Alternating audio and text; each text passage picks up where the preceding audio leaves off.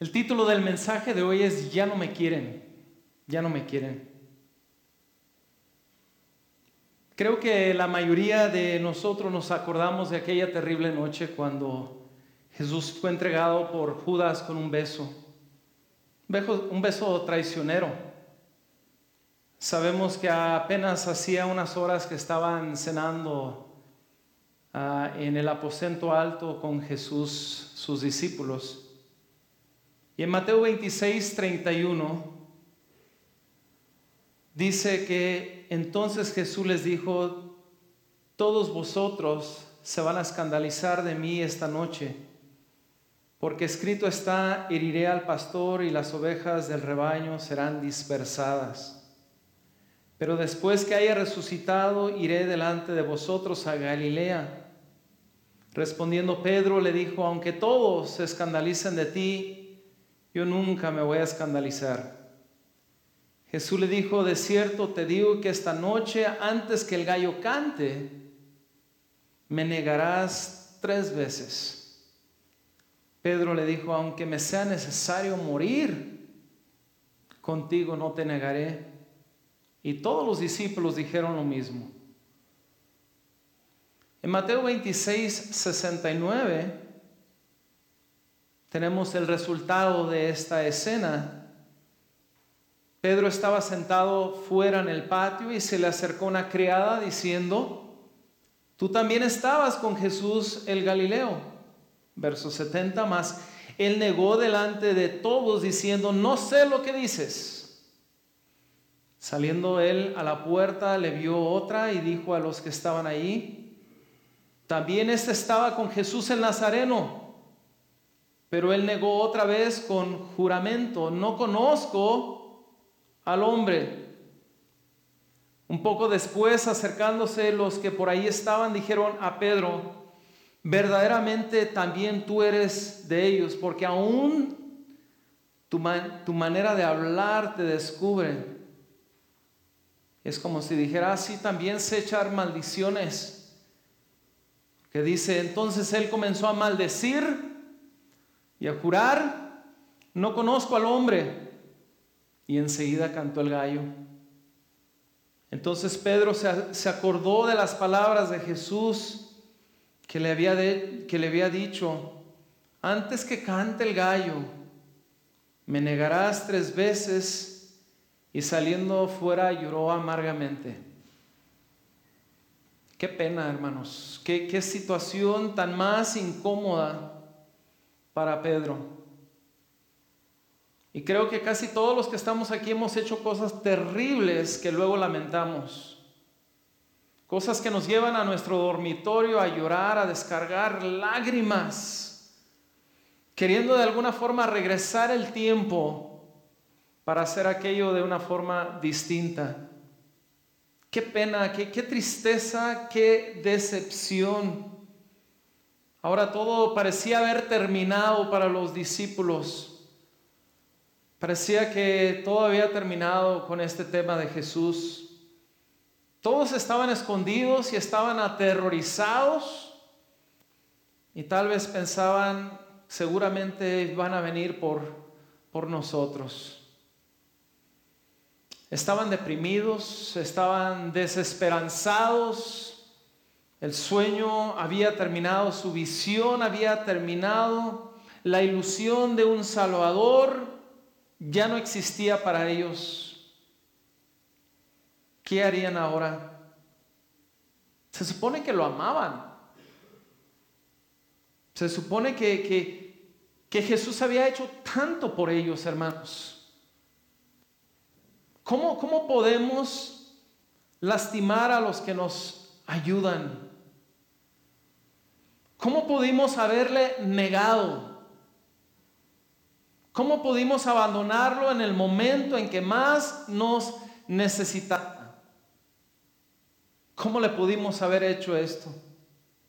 Y sí, hermanos, ¿cómo es que hacemos cosas tan contradictorias a nuestras buenas intenciones? ¿Cómo es que un hombre le es infiel a la mujer que se supone que ama. ¿Cómo, es que hablamos mal de nuestros amigos detrás de sus espaldas?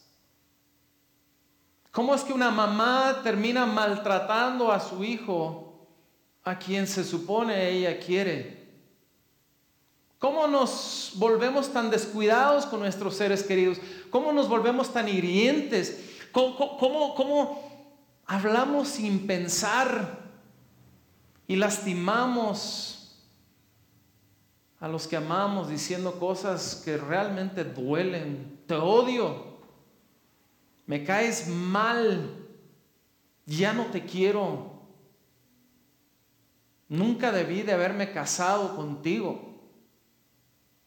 Eres un inútil, nunca vas a llegar a hacer algo en la vida. Ya no quiero volver a verte. Cosas, cosas fuertes, hermanos.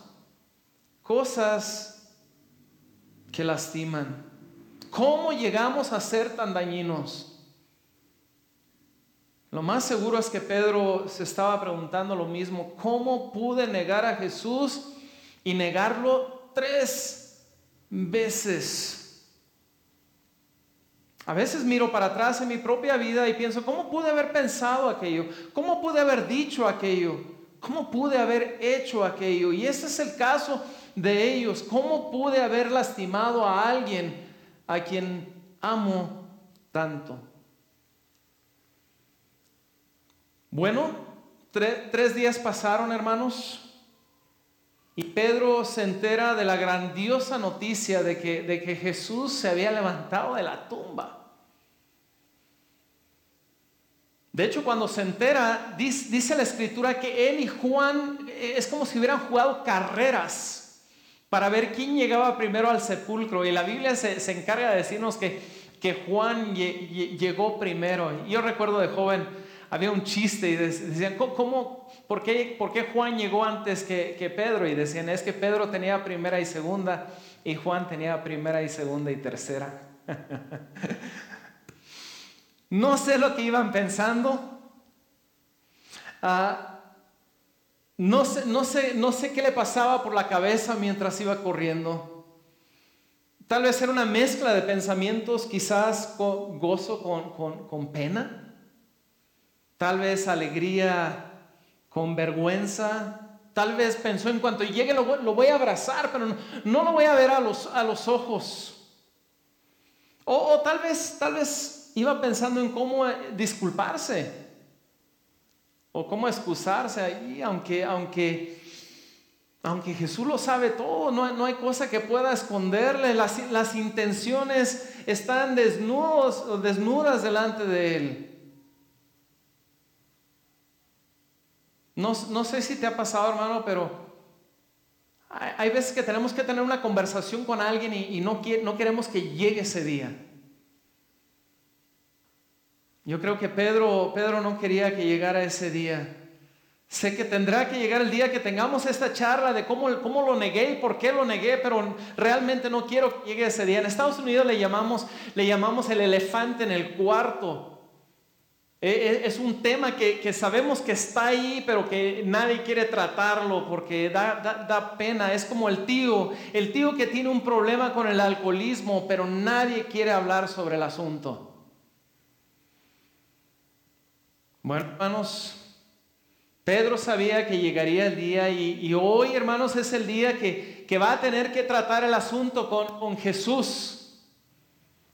Y están en Galilea, Jesús está resucitado, ellos tuvieron una pesca milagrosa y él está, están, Jesús está preparando un desayuno y ellos están desayunando y, y ahí está el tema a tratar, no lo tocan, pero de repente en Juan 21, versículo 15, Jesús voltea a ver a Pedro, no sé si con la misma mirada, con, lo que lo vio el día que, o la noche que, que Pedro lo negó, pero le dice, Simón, Juan 21, 15, dice, Simón, hijo de Jonás, ¿me amas más que a estos?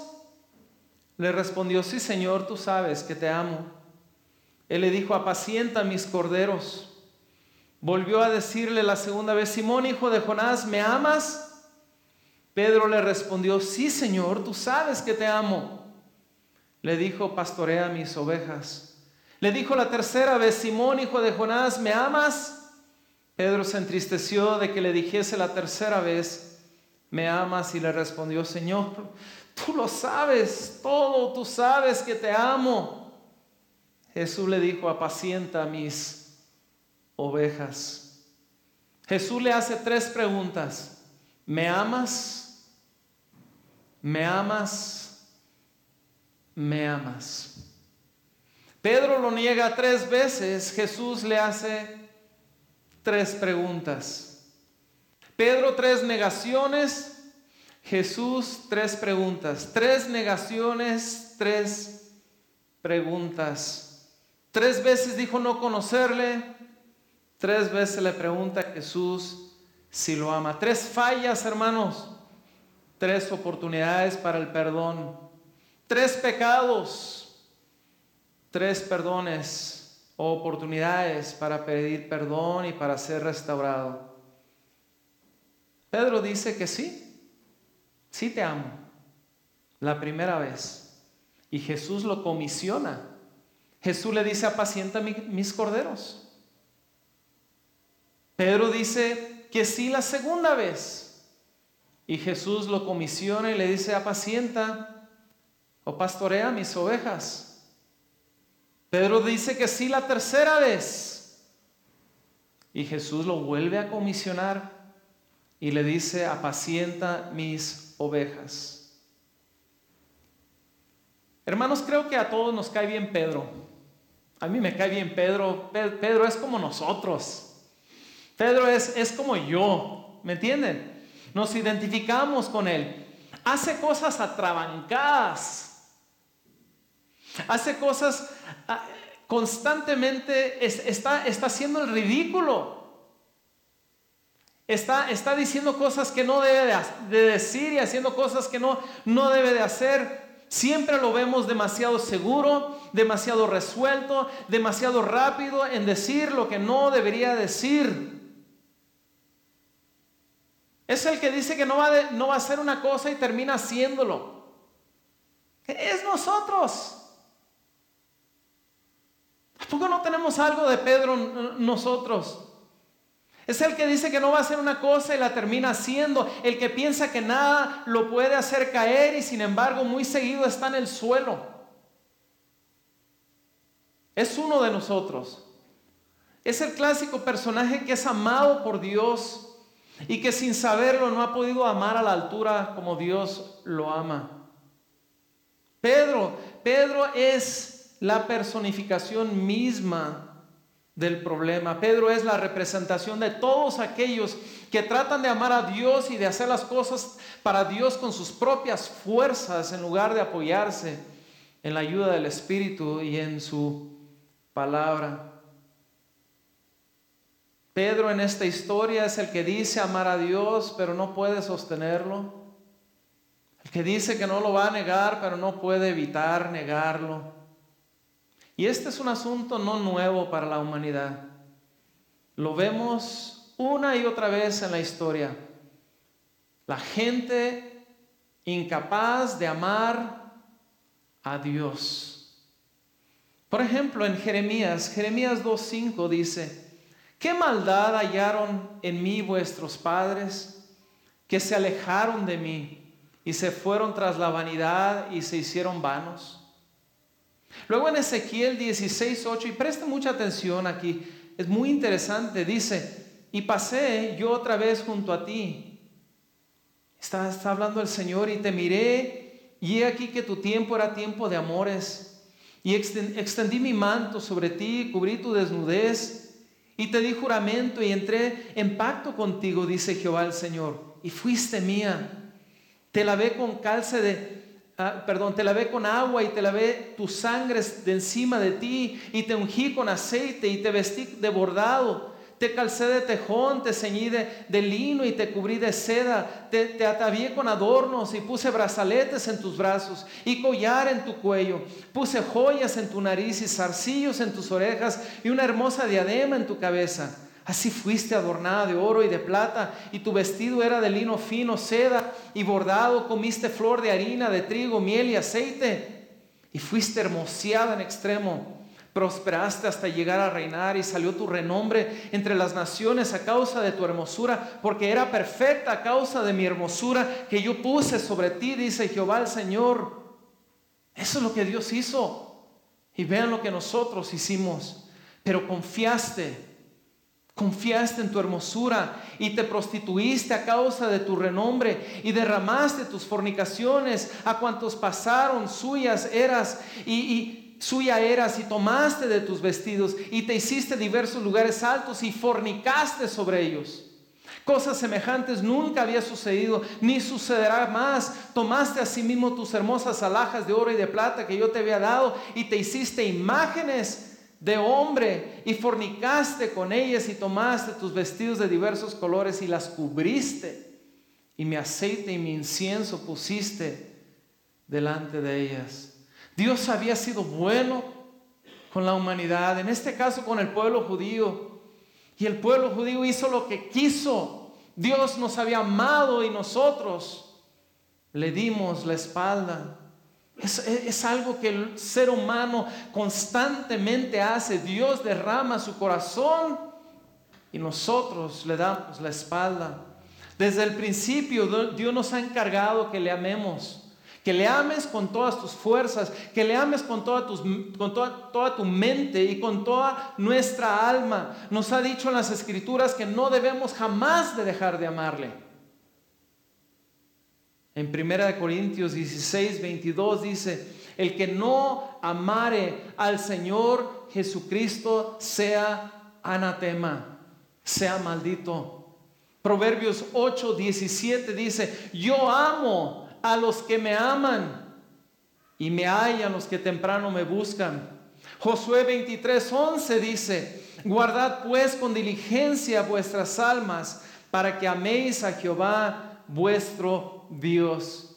El problema es que nuestro amor, hermanos, por Dios vuelve algo cotidiano, algo común, nos acostumbramos a Él y nos familiarizamos con Dios. Bueno, Hermanos, pasaron los años, Pedro había sido comisionado a predicar y apacentar el rebaño. Dios lo había comisionado, apacienta los corderos, apacienta las ovejas. Y, y Pedro creo que lo hizo muy bien, hermanos. Por cierto, creo que aprendió a amar a Dios. Muchas cosas que escribió en sus epístolas demuestran que él estaba denunciando a ciertas actitudes y a ciertos errores que él había tenido en la vida. Veo que él aprendió a amar a Dios por encima de todas las cosas cuando decidió morir crucificado en la cruz, colgado de cabeza, hermanos. ¿Acaso no dice la Biblia que la prueba más grande de amor que uno puede demostrar es dando nuestra vida por nuestros amigos? Pedro lo hizo, Pedro lo hizo. Entonces los discípulos esparcieron la palabra, la iglesia estaba creciendo, estaban enseñando doctrina, estaban enseñando la palabra, estaban enseñando este tema del amor por todas partes. Y uno podría pensar que este asunto de ya no amar a Dios con todas nuestras fuerzas, que ya había quedado resuelto, pero, pero no, ¿saben qué hermanos?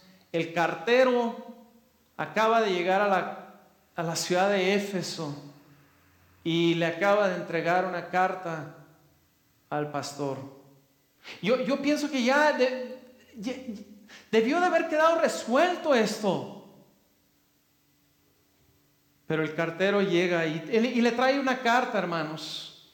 Le trae una carta y, y la carta dice a la iglesia de Éfeso, en casa de Aquila y Priscila,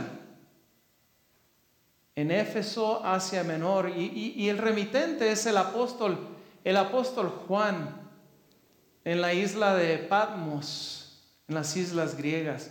Y, quiero, quiero abrir la carta, qué emocionantes. ¿Les gustan las cartas, hermano? A mí me encantan, siempre y cuando no sean deudas, cobros. Pero cuando eh, me, encanta abrirlas, ¿no? Y poder leer. Y dice así, querida iglesia de Éfeso, Yo conozco tus obras y tu arduo trabajo y paciencia y que no puedes soportar a los malos y has probado a los que se dicen ser apóstoles y no lo son y los has hallado mentirosos y has sufrido y has tenido paciencia y has trabajado arduamente por amor de mi nombre y no has desmayado. Ah, qué, qué bonita carta. Le da puros cumplidos a la iglesia. Y nosotros en realidad sí sabemos mucho de esta iglesia de Éfeso. Tenemos mucha información. Sabemos que fue fundada por Pablo. Sabemos que se reunían en la casa de Aquila y Priscila. Sabemos que Apolos era uno de los predicadores de ahí. Sabemos que más tarde Pablo regresaría para predicar la palabra, pastorear la iglesia, enseñar a la iglesia por tres años, hermanos. Tres años. Le enseñó a la congregación, le enseñó doctrina verdadera. Le enseñó el poder sobre las huestes espirituales contra los demonios que estaban actuando junto con la adoración a la diosa Diana. También les advirtió sobre la necesidad de no ser engañados. Les enseñó sobre eh, mantener la unidad de la fe y el conocimiento en el Señor Jesucristo. Era una iglesia trabajadora, era una iglesia que sembraba la, semilla y que tenía paciencia para esperar la cosecha. Era una iglesia intolerante al pecado, intolerante a la maldad e intolerante a la inmoralidad. Sabían identificar a los falsos maestros, sabían identificar a los que se decían ser apóstoles y no lo eran, porque, porque no es lo mismo, hermanos, decir ser apóstol y ser apóstol. Ellos sabían identificarlos ¿Cómo? Porque, porque sabían la palabra, conocían la palabra, habían sido enseñados por Pablo a identificar a los que eran falsos, a, a identificar las marcas falsas de estos que se profesaban o que profesaban ser apóstoles. La misma verdad exponía la mentira, la luz manifestaba el error trabajaba, esta iglesia trabajaba arduamente, estaban dispuestos a sufrir y vaya que, tenían la presión del paganismo que les rodeaba. Pero ellos permanecían firmes, sin vacilar ante la idolatría, ante la inmoralidad sexual. Predicaban y denunciaban, denunciaban el pecado, denunciaban la prostitución que, que había en los templos paganos. Ellos, ellos eran buena, una buena iglesia, hermanos.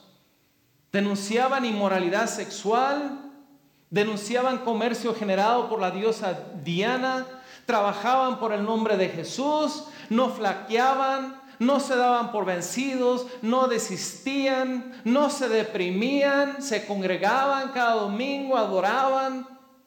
No, hombre, la iglesia los reconoce como una buena, la carta los reconoce como una buena iglesia. Si hubieran estado hoy, pudiéramos decir que cantaban en el coro, cantaban en el grupo de alabanza, tal vez iban al seminario, tal vez enseñaban doctrina, tal vez ayudaban a los pobres, escribían folletos, repartían folletos, Estaban en las redes cristianas. No, no, no, eran, eran de lo mejor. Entonces el pastor vuelve a abrir la carta, hermanos, porque va a media carta.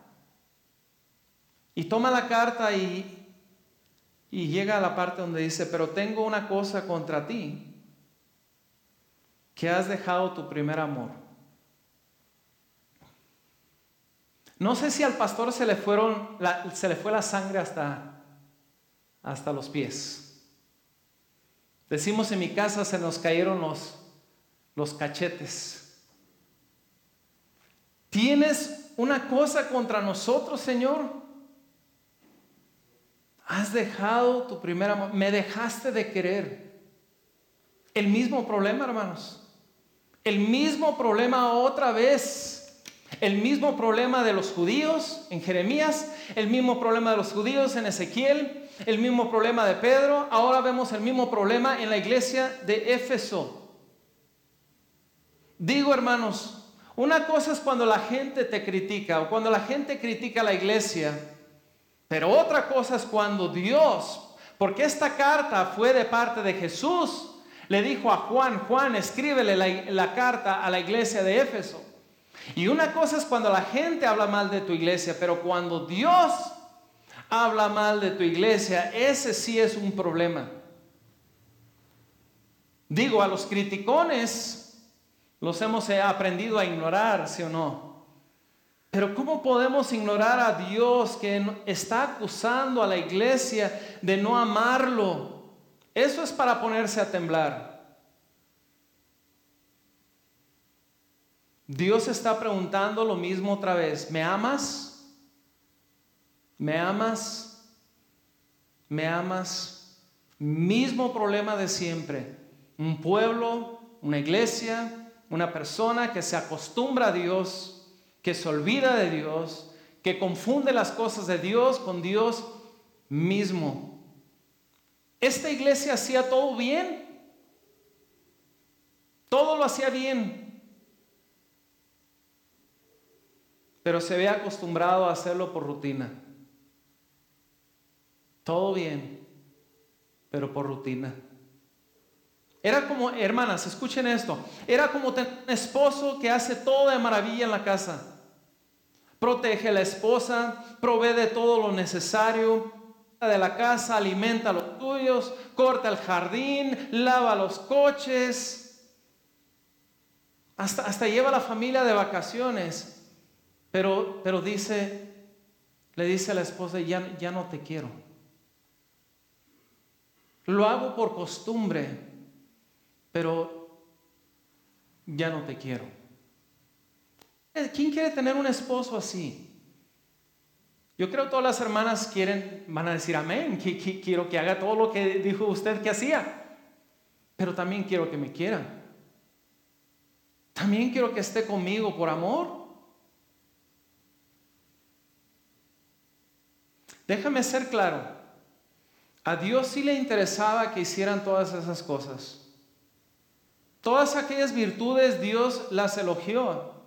Empezó la carta diciendo, ustedes tienen todo esto bueno. El problema es que ya no me quieren.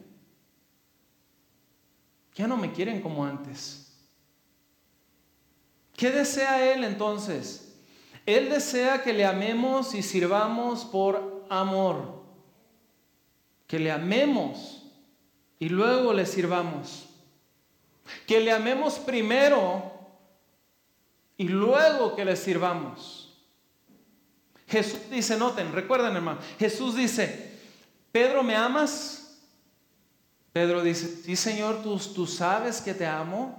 Entonces Jesús le dice, bueno, ve y apacienta mis ovejas.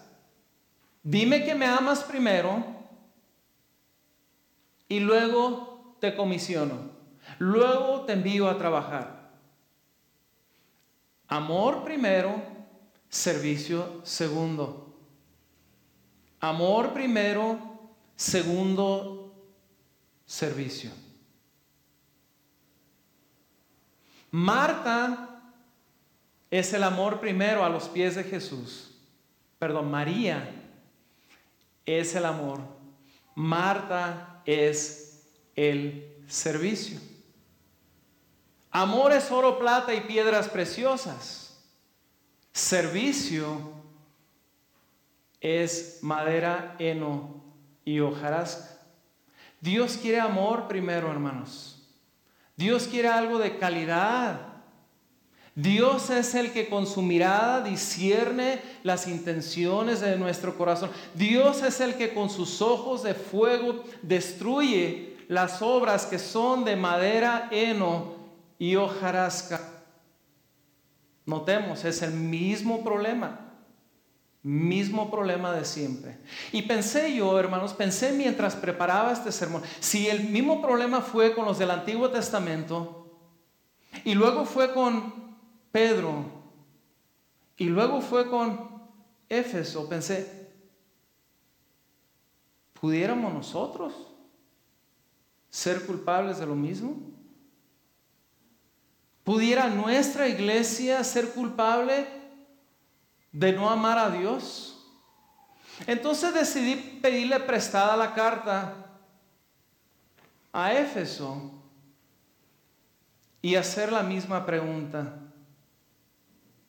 Y entonces la, la pregunta ahora se torna para nosotros. ¿Aman ustedes a Jesús?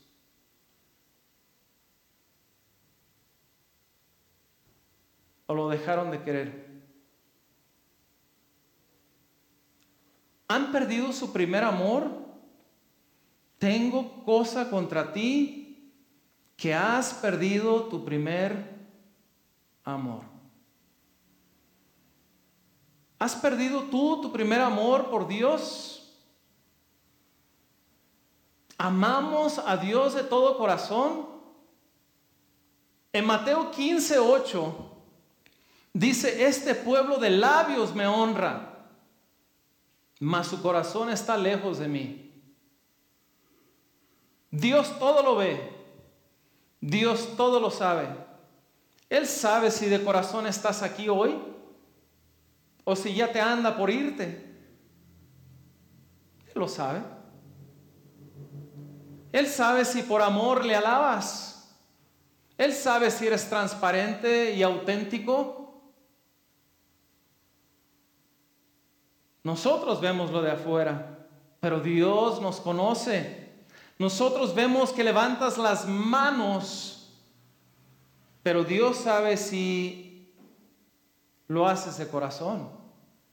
Dios, sabe, Dios sabe cuando haces oraciones largas, si son para hacer un espectáculo o si son genuinos. Nosotros escuchamos que cantas bonito, pero Dios sabe si le cantas a Él. Verán, hermanos, ser un teólogo, ser un teólogo sin Cristo te va a llevar al infierno. Ser una persona que sabe hacer todo bien sin Cristo, sin amar a Cristo, te va a llevar al infierno. Hay muchos teólogos en el infierno, hay muchos ortodoxos, hay mucha gente que sabe hacer culto que sabe, sabe dirigir culto, que sabe predicar y que va a estar en el infierno. Porque acaso no dice la Biblia, Señor, Señor, en tu nombre prediqué. Va a haber profetas, Señor, en tu nombre profeticé. En tu nombre eché fuera demonios. En tu nombre hice milagros, en tu nombre enseñé en la escuela dominical, en tu nombre repartía folletos, me sabía todas las alabanzas, ponía alabanzas en mi carro, tocaba el pandero, tocaba la guitarra. Me bauticé incluso en todos los nombres por si las dudas. ¿Y qué va a decir el Señor Jesús? Dios contestará, no te conocí, pues, pues no me amabas. No, no, no me amabas, lo hacías por, por ser religioso nada más, por costumbre, por rutina, pero realmente no me amabas. Parecía que sí, pero no. Por, porque hay algunos que parecen, pero, pero que no lo son. ¿A poco no somos un, parecido, un poco parecido a la iglesia de Éfeso? Sabemos hacer liturgia, sabemos doctrina correcta, somos apologéticos, somos defensores de las verdades bíblicas, somos teólogos, tenemos seminarios, tenemos todo lo que se necesita para hacer culto. Aprendemos a venir cada semana a la, iglesia incluso, pero, pero, me da miedo, hermanos, que, que nuestra iglesia se haya desenamorado del Señor Jesús. Tal vez algunos venimos a la iglesia porque nos, nos traen a fuerzas. O tal vez algunos venimos a la iglesia porque ya estamos acostumbrados a hacerlo cada primer día de la semana. O tal vez algunos venimos a la iglesia porque aquí es donde viene nuestra novia. O tal vez venimos a la iglesia porque aquí es donde nos dan. Aquí es donde nos apoyan. O tal vez porque somos el músico Dios lo sabe. Dios sabe por qué estamos aquí. Si es para presumir el talento que nos ha dado, el don que nos ha dado, o si es porque amamos verdaderamente a Dios. Te pregunto, hermano y hermana, ¿amas verdaderamente a Dios? ¿Amas verdaderamente a Dios? Entonces reabrimos la carta hoy y nos preguntamos si vinimos hoy porque amamos de corazón a Jesús. Le cantamos hoy porque Jesús es lo más grandioso en nuestras vidas. Le, amamos de tal forma que estamos dispuestos a guardar sus mandamientos. Necesitamos, no, es suficiente decir, tú lo sabes, Señor, que te amo. No, vamos, vamos a encararnos hoy y preguntarnos cara a cara, ¿amo a Dios más de lo que lo amé hace un año? Amo a Dios más que mi esposa. Amo a Dios más que a la vida. Amo a, Dios más que a mi esposo. Amo a Dios más que a mis padres. Amo a Dios más que a mi hijo. Lo amo más que el trabajo. Si algunos amáramos a Dios como amamos al celular, otra cosa sería. Si tomáramos el, si, si fuéramos a la oración con la misma frecuencia con lo que tomamos el celular en nuestras manos, otra cosa sería de nuestra vida espiritual. Si leyéramos la Biblia como texteamos, nuestro amor por Cristo sería, sería grande. Le amo más que, que a este mismo ministerio. ¿Está creciendo mi amor por Cristo o está menguando, está, está disminuyendo? Entonces el pastor tomó la carta y la terminó leyendo y dice, recuerda por tanto de dónde has caído y arrepiéntate y haz las primeras obras, pues si no vendré pronto a ti y quitaré tu candelero de su lugar si no te hubieres arrepentido. Pero tienes esto y todavía les da un elogio, dice que aborreces las obras de los nicolaitas, las cuales yo también aborrezco. El que tiene oído, oiga lo que el Espíritu dice a las iglesias. Al que venciere, le daré de comer del árbol de la vida, el cual está en medio del paraíso de Dios. Y termina la carta. Apocalipsis 2.5 engloba lo que Jesús le dice a la iglesia. Dice, recuerda Recuerda, por tanto, de dónde has caído y arrepiéntete y haz las primeras obras. Noten, recuerda, la palabra recuerda. Arrepiéntete, dos. Haz las primeras obras. Recuerda, arrepiéntete, haz las primeras obras. Recuerda, arrepiéntete, haz las primeras obras. Recuerda, arrepiéntete, haz las primeras obras. Recuerda arrepiéntate y haz las primeras cosas. Recuerda, recuerda, recuerda qué es lo que Jesús hizo por ti. ¿Qué hizo Jesús por ti? Recuerda que Él te amó tanto cuando tú ni lo amabas. Recuerda que dio su vida en la cruz para que tú tuvieras vida eterna. Recuerda que tomó sobre sí todos tus pecados, los pecados pasados, presentes y futuros. Recuerda la voz de su espíritu cuando te llamaba a tu corazón y pedía entrar en tu vida. Recuerda su insistencia al tocar tu corazón. Recuerda que tú y yo no merecíamos esta vida eterna. Recuerda lo que eras y lo que éramos nosotros. No merecíamos el perdón divino. Recuerda que Él se fijó en ti. Recuerda cuando entró a tu vida. Recuerda el gozo y la paz y el perdón y la reconciliación. Necesitamos recordar, hermanos, necesitamos recordar sus promesas, sus cuidados, su provisión, sus milagros, sus bondades, su compasión, su misericordia, su consolación y su sostén. Recuerda, recuerda, recuerda que desde el primer día que viniste a Él, Él no se ha apartado de ti. Recuerda Recuerda tu emoción que tenías cuando recién te entregaste. Recuerda tu hambre espiritual. Recuerda tu consagración. Recuerda tus momentos de devoción que una vez añorabas tanto. Haz memoria cómo es que permitiste que tu relación con lo santo y lo celestial se volviera tan tedioso. Haz memoria. ¿Cómo es que permitiste que la, oración se volviera un trabajo en tu vida? ¿Cómo leer la Biblia se volviera algo tan, tan, tan trabajoso, tan difícil de hacer? ¿Cómo permitiste que esto de venir a la iglesia se volviera una rutina, una costumbre solamente? ¿Por qué hasta lo bueno nos acostumbramos? ¿Cómo es, ¿Cómo es, que tu relación con Dios, el creador y el sustentador de la vida, pudiera volverse tan cotidiano? Recuerda que antes no era así, antes no era así, antes venías por emoción, antes le cantabas con devoción, antes buscabas la oración, antes buscabas comerte la palabra día y noche. Eras como un novio con su novia que no quería irse. Eras como un esposo con su esposa que no quería que, se terminara la, la luna de miel. Era como una película en donde estábamos picados, hermanos, y no queríamos despegar la vista del televisor. Recuerda. Y luego dice, arrepiéntate, arrepiéntate. Necesitamos arrepentirnos, hermanos. Necesitamos decir basta a la mediocridad, basta a la complacencia, basta a la flojera, basta a la tibieza.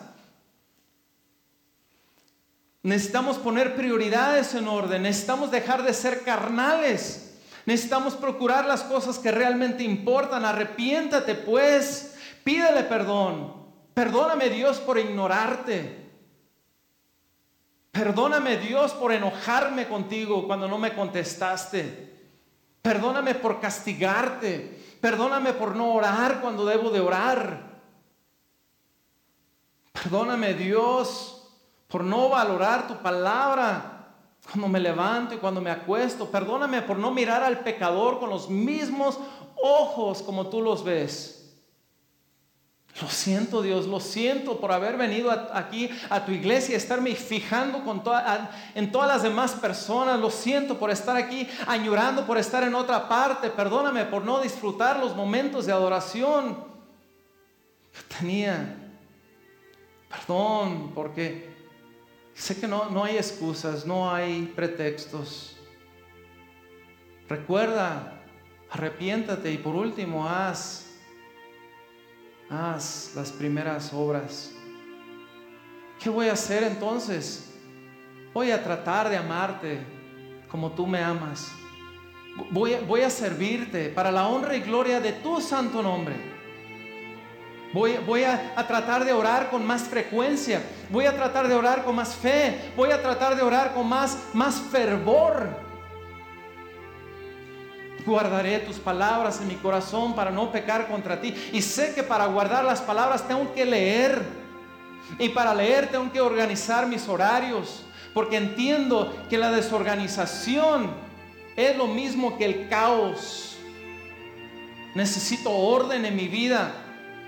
Y para tener orden sé que necesito tener un esfuerzo. Así que me voy a esforzar, Dios. Me voy a esforzar porque yo sé que si estoy en tu palabra, porque si me meto en tu palabra, sé que te voy a conocer más y sé que si te conozco más, te voy a amar más.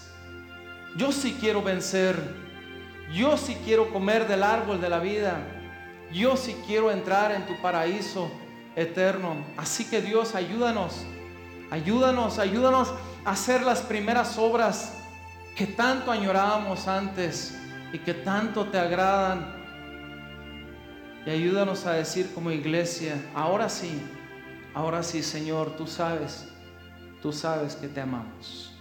Oremos.